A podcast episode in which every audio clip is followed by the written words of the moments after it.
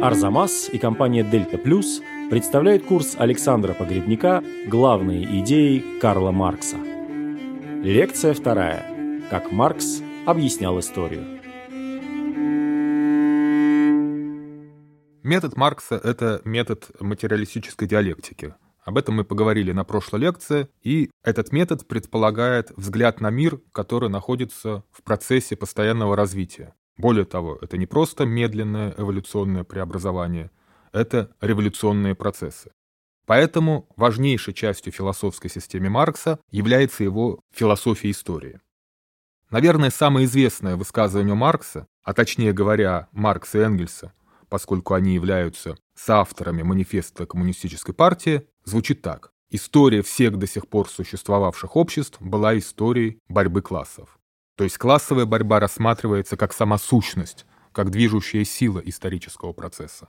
Акцент Маркс, конечно, делает прежде всего на современной эпохе, на эпохе господствия буржуазии. Под буржуазией Маркс понимает всех тех людей, кто обладает средствами производства – землей, капиталом, техникой – и поэтому может нанимать рабочих, которые таких средств как раз лишены. Так вот возникает вопрос, какую же роль играет буржуазия в истории и какую роль играет пролетариат? С точки зрения Маркса, буржуазия играет прогрессивную и даже очень прогрессивную роль. Самое главное, что сделала буржуазия, она предельно упростила классовые противоречия, которые в закамуфлированной форме существовали всегда. Раньше эти классовые противоречия были замаскированы под множеством пестрых, разнообразных форм. В одном из своих текстов Маркс называет это романтической видимостью, которая окутывает вот эти самые отношения угнетения, эксплуатация. Это может быть, например, личная преданность вассала сеньору, связь с землей, которая рассматривается как некоторые нерасторжимые узы, это могут быть различного рода моральные, религиозные, национальные, культурные особенности и так далее и тому подобное. И вот все эти многочисленные формы с точки зрения Маркса всегда носят идеологизированный характер. Но теперь, в эпоху буржуазии, главное противоречие, противоречие между угнетателем и угнетаемым, оно обнажается. Господство чистогана, говорит Маркс, жажда прибыли ради прибыли больше не нуждается в каком-то прикрытии. Эпоха буржуазии – это эпоха, когда вместо брака по любви возникает брак по расчету. Вместо личных связей между людьми теперь царствует голый безличный интерес. Или, как говорит еще Маркс, вместо священного трепета религиозного экстаза мы имеем дело с ледяной водой эгоистического расчета. И если раньше различные сословия обладали различными пожалованными им свободами, то теперь на место этих многочисленных свобод приходит одна единственная свобода – свобода торговли, как главный лозунг капиталистического общества. Но, как мы уже сказали, Маркс, а также Энгельс признают, что в истории буржуазия сыграла очевидно прогрессивную роль. Наверное, это можно выразить в виде такого, если хотите, афоризма. Лишенный иллюзий цинизм лучше, чем тот цинизм, который скрывается за иллюзиями. По сути дела, буржуазия внесла в мир действительно целый ряд революционных изменений. Например, те географические открытия, которые в свое время раздвинули границы известного мира, прежде всего привели к росту рынков, к созданию мирового рынка. Расширение торговли вызывает к жизни рост промышленности, а как следствие прогресс в области технологий, в области науки, само развитие начинает идти более быстрыми и более радикальными темпами. Очень важны успехи буржуазии и на политическом уровне. Если при феодализме буржуазия была, по сути дела, угнетенным сословием, любой дворянин смотрел на купца свысока, то уже при абсолютной монархии, которая возникает в истории именно в тот момент, когда буржуазия начинает возвышаться, буржуазия становится третьим сословием, которое во многом начинает противостоять дворянству, конкурировать с ним, бороться с ним. Ну а если говорить о современном представительском государстве, то в нем, говорит Маркс, буржуазия вообще получает свое исключительное политическое господство. Поэтому, говорят Маркс и Энгельс в манифесте Коммунистической партии, современное государство – это не что иное, как комитет по делам буржуазии. Итак, если резюмировать и философски обобщить вот эту вот революционную роль в истории, которую играет буржуазия, то эта роль состоит в ее способности подвергать отрицанию преодолевать все то, что, как говорят Маркс и Энгельс, носит застойный, покрытый ржавчиной, устаревший характер. То есть буржуазия тоже воплощает диалектический принцип истории, когда новое качество достигается лишь в результате того отрицания, потенциал которого был заложен в истории с самого начала. Все сословное исчезает, все священное оскверняется, как говорят Маркс и Энгельс в своем манифесте. Например, вместо национального государства, которое, конечно, сохраняется и по-прежнему очень значимо, на первый план выходит космополитический рынок. Дешевые товары, которые производятся современной промышленности, сказано в манифесте, играют роль той артиллерии, которая разрушает все китайские стены. Все народы, все страны начинают зависеть друг от друга. И тем самым в итоге происходит объединение мира. То есть уже здесь мы видим зачатки того, что в 20 веке будут называть глобализацией. Итак, Маркс и Энгельс начинают, по сути дела, с гимна буржуазии. Но то преобразование традиционного мира, которое начало реализовать буржуазия, сама буржуазия не может, не способна завершить. Дело в том, говорят Маркс и Энгельс в манифесте, что современное буржуазное общество похоже на волшебника, который оказался не в состоянии справиться с теми подземными силами, которые вызваны его заклинаниями. Такой образ Франкенштейна здесь возникает. Первое, пока еще поверхностное проявление вот этой неспособности справиться с теми силами, которые буржуазное общество породило, это эпидемия перепроизводства, экономические кризисы, которые всем нам знакомы. Действительно, экономический кризис в капиталистическую эпоху выглядит неким парадоксом. Бедность, которая вдруг начинает поражать общество, оказывается следствием не дефицита, не нехватки товаров, а наоборот, следствием их избытка. Просто этот избыток в какой-то момент не находит платежеспособного спроса, и поэтому, например, уничтожается совершенно иррациональным образом. Количество произведенных товаров оказывается гораздо большим, чем общество в данный момент может себе позволить. Просто потому, что общество живет на заработную плату. Но кроме этого, говорят Маркс и Энгельс, буржуазия, конечно, бессознательно, сама этого не желая, выковала то оружие, которое несет ей смерть. Вот этим оружием является пролетариат. Пролетариат – это современное наемное промышленное рабочее. А это означает, что пролетарий – это человек, который существует и живет лишь до тех пор, пока покупается его рабочая сила. Причем покупается с целью увеличения капитала. Если спрос на рабочую силу падает, то рабочий оказывается, по сути дела, перед лицом голодной смерти, перед лицом небытия. Кроме этого, еще один очень важный момент. Рабочий пролетарий, по сути дела, превращается в придаток машины. Если традиционный, например, средневековый мастер владел своим инструментом, и инструмент был продолжением личности и субъективности мастера, при капитализме, наоборот, рабочий становится продолжением, деталью, придатком машины. С точки зрения капиталиста, рабочая сила – это всего-навсего такой же ресурс, такой же фактор производства, как, например, техника или сырье. Таким образом, человек здесь превращается в некоторую вещь или в придаток вещи, то есть теряет свой, собственно, человеческий облик, свое человеческое достоинство. Поэтому можно сказать, что именно пролетариат как раз воплощает самим своим бытием, своим телом, своей жизнью самое главное противоречие современного буржуазного общества. Пролетариат – это класс людей, но людей, которые поставлены в нечеловеческие условия жизни. Еще очень важно, что пролетариат, с точки зрения Маркса, это такой класс, для представителей которого существует не просто нехватка каких-то конкретных прав, а для них существует универсальное бесправие.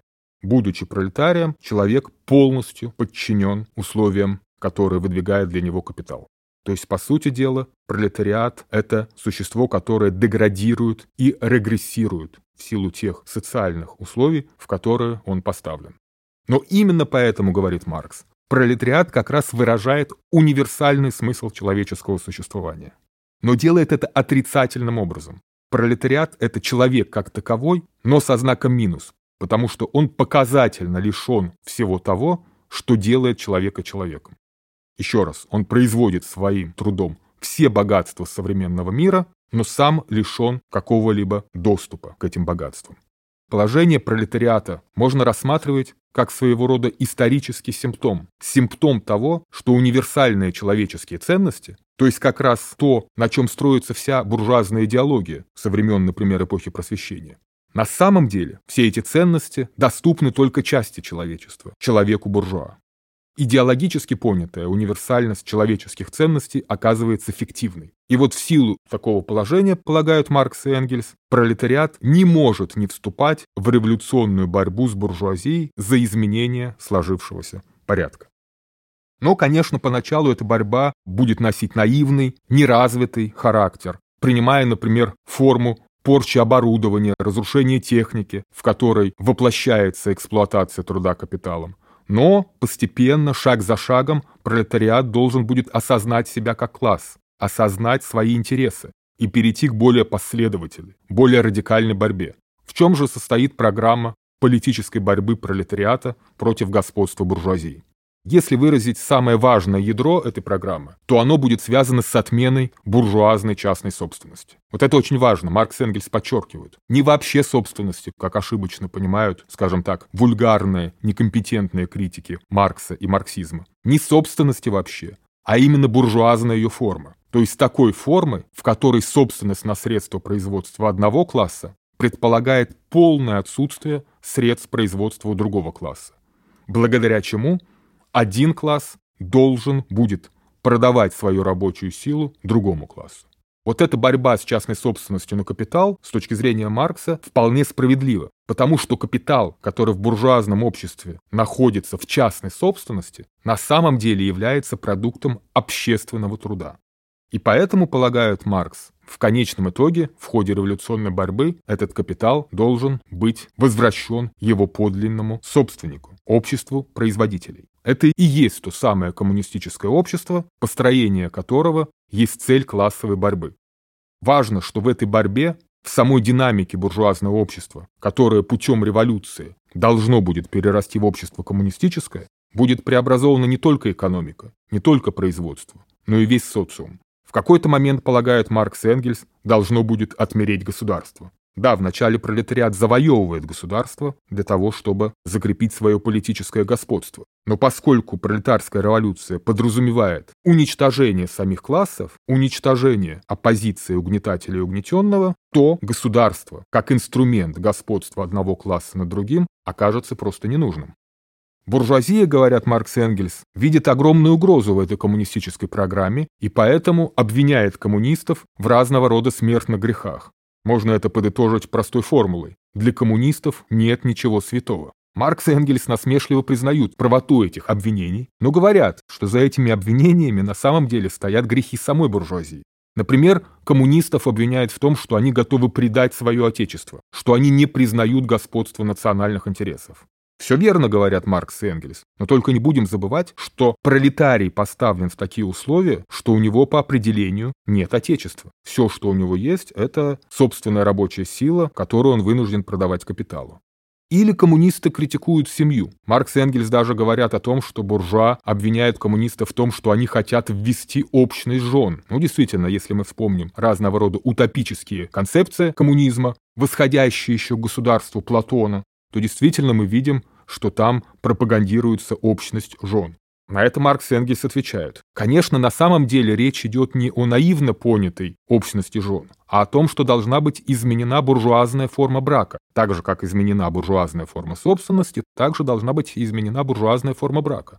Потому что что такое буржуазный брак? На самом деле это просто юридический инструмент для эксплуатации женского труда, позволяющий закрепить частную собственность на женщин. Буржуа во всем видит собственность, и когда он слышит, что коммунисты хотят отменить частную собственность, он автоматически заключает о том, что коммунисты хотят предоставить всех женщин в некоторое общее пользование.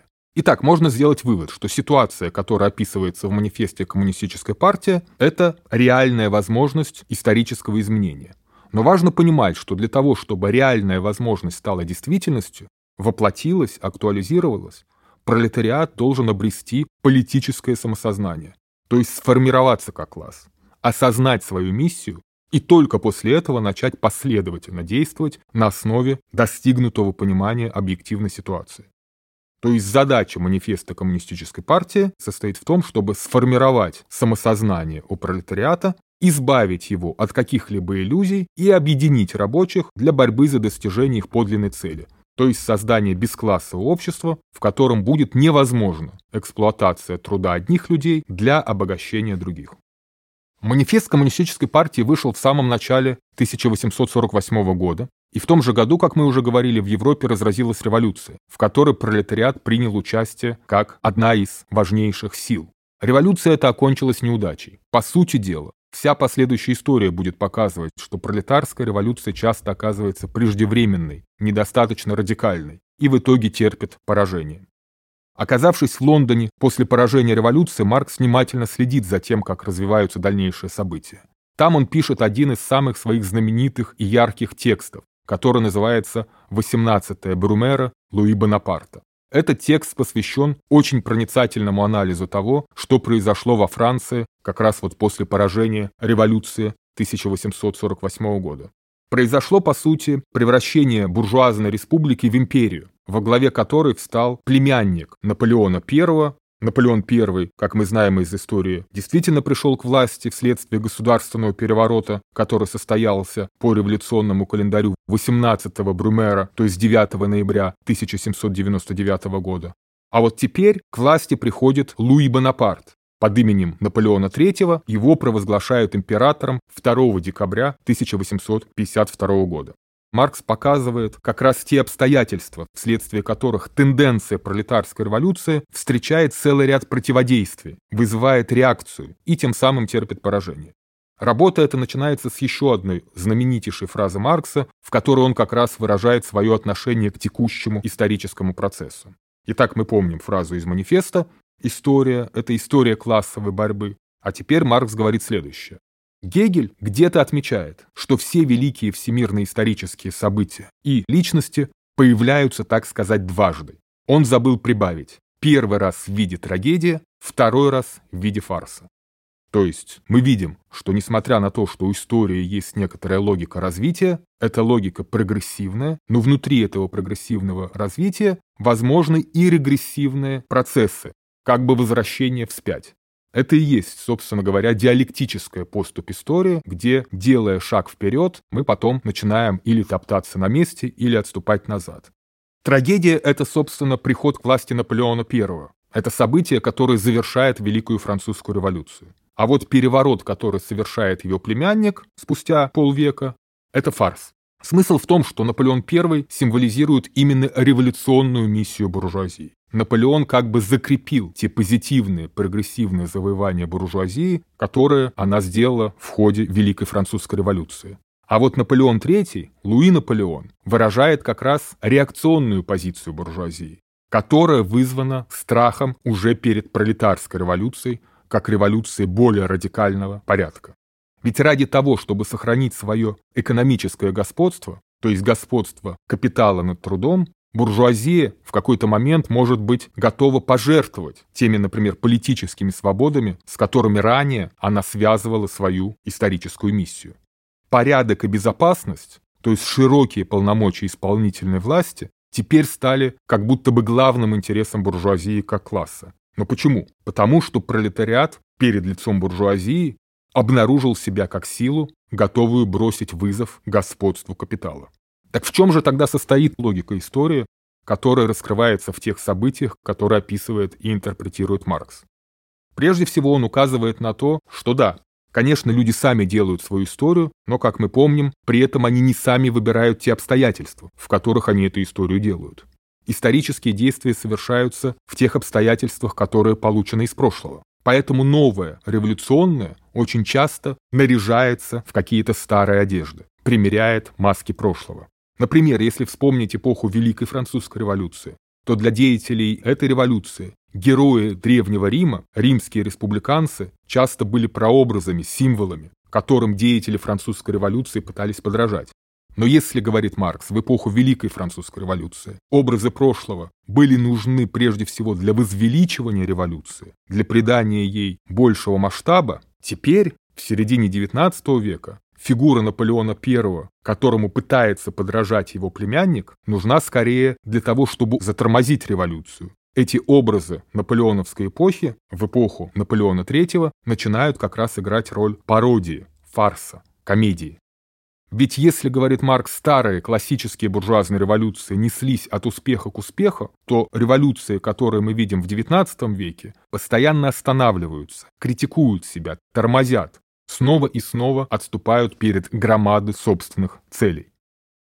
Что это за громадные цели? Речь идет об освобождении труда, об отмене частной собственности на средства производства, об упразднении господства буржуазии. То есть если революции прошлого приводили к тому, что один господствующий класс сменял другой господствующий класс, то новая революция ставит своей задачей упразднить классовое господство как таковое. И, разумеется, это не может не вызывать реакцию со стороны буржуазии, которая будет принимать все меры, чтобы не допустить такого развития событий. Поэтому свои некогда революционные радикальные настроения буржуазия сменит на контрреволюционные, консервативные.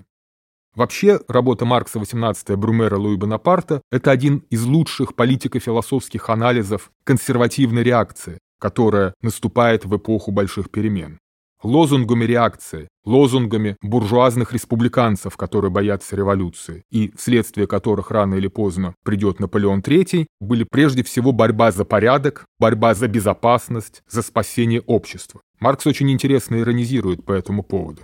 Когда Наполеон III говорит о спасении общества, то в итоге мы видим, что общество будет спасенным только тогда, когда все более и более узкие интересы подчиняют себе все более и более широкие. Но еще более важны те методы, с помощью которых власть Наполеона III будет выполнять свои обязательства – спасать порядок, устанавливать безопасность и так далее.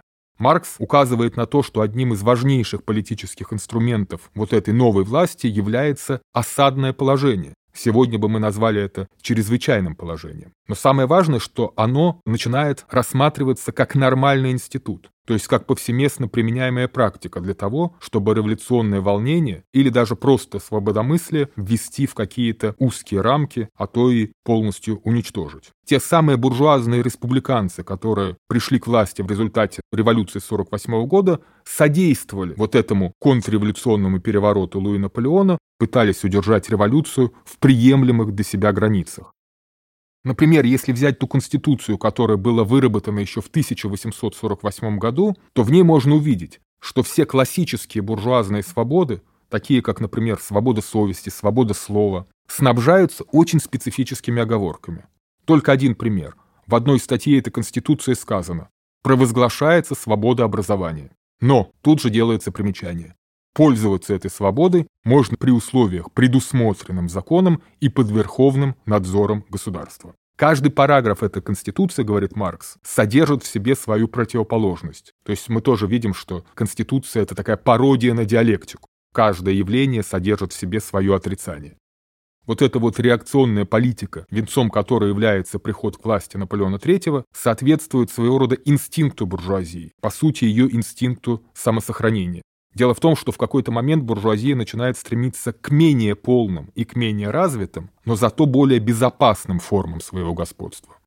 Поэтому от республиканского содержания она постепенно переходит к монархической форме, которая, конечно, искажает буржуазные идеалы, но зато спасает буржуазию от настоящей революции. Буржуазия в какой-то момент понимает, что все те орудия борьбы, которые когда-то она сама применяла, борясь за свое собственное господство, теперь могут быть обращены против нее. Свобода печати, свобода собраний – все это теперь начинает объявляться социализмом. Страшное слово, и все, на что ставится клеймо социализм, сразу начинает подвергаться преследованию. Поэтому в какой-то момент, говорит Маркс, совершенно логично, что следуя вот этому инстинкту своего самосохранения, буржуазия предпочтет отказаться от своих принципов, от своих свобод в пользу деспотического правления первого встречного авантюриста, как Маркс называет Луи Бонапарта. Маркс, конечно, не стесняется в выражениях, характеризуя личность Наполеона III. Он описывает его как финансового мошенника, представителя богемы, предводителя люмпен-пролетариата, то есть всякого сброда и так далее, и так далее. Историки сегодня во многом оспаривают эту точку зрения, говоря о том, что Маркс, конечно, рисует Луи Бонапарта в очень таком гротескном, утрированном, карикатурном виде. Но Маркс не просто описывает эмпирическую действительность, не просто то, каким Наполеон III был в реальности как человек, а он еще моделирует определенную ситуацию. Ту ситуацию, в которой реакционная логика действия буржуазии порождает потребность в деспотической форме правления. И в принципе оказывается совершенно все равно, кому будет в итоге передана верховная власть. Главное, чтобы эта власть выполняла свои главные функции, то есть полицейские функции – функция по сдерживанию любых революционных настроений и выступлений. Кстати, это можно сравнить со знаменитым анализом государства, который Гегель дал в своей последней философской работе «Философия права». Маркс глубоко ценил эту работу и свои ранние сочинения посвящал критике концепции государства Гегеля.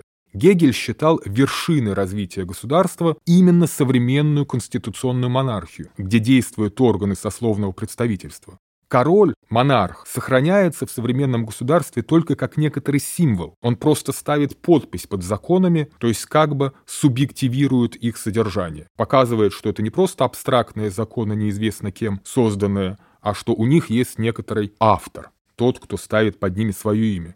И Гегель считал это, по сути дела, наиболее рациональной формой правления, где монарх выполняет просто символическую функцию. Эта функция очень важна, но надо понимать, что при этом монарх может быть любым, самым посредственным, самым серым человеком.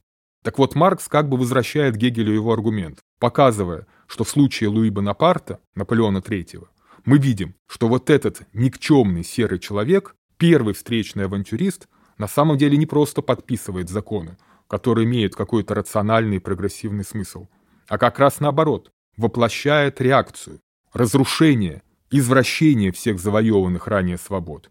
И все это вследствие того, что сама буржуазия столкнулась с революцией, с революционными требованиями нового типа. Если угодно, она столкнулась с новым субъектом истории, с пролетариатом. Следующая лекция о главном труде Маркса – «Капитале», и о том, сколько стоит неподкупный человек. Курс подготовлен совместно с компанией Delta Plus, которая предлагает полную линейку средств индивидуальной защиты на производстве и дома.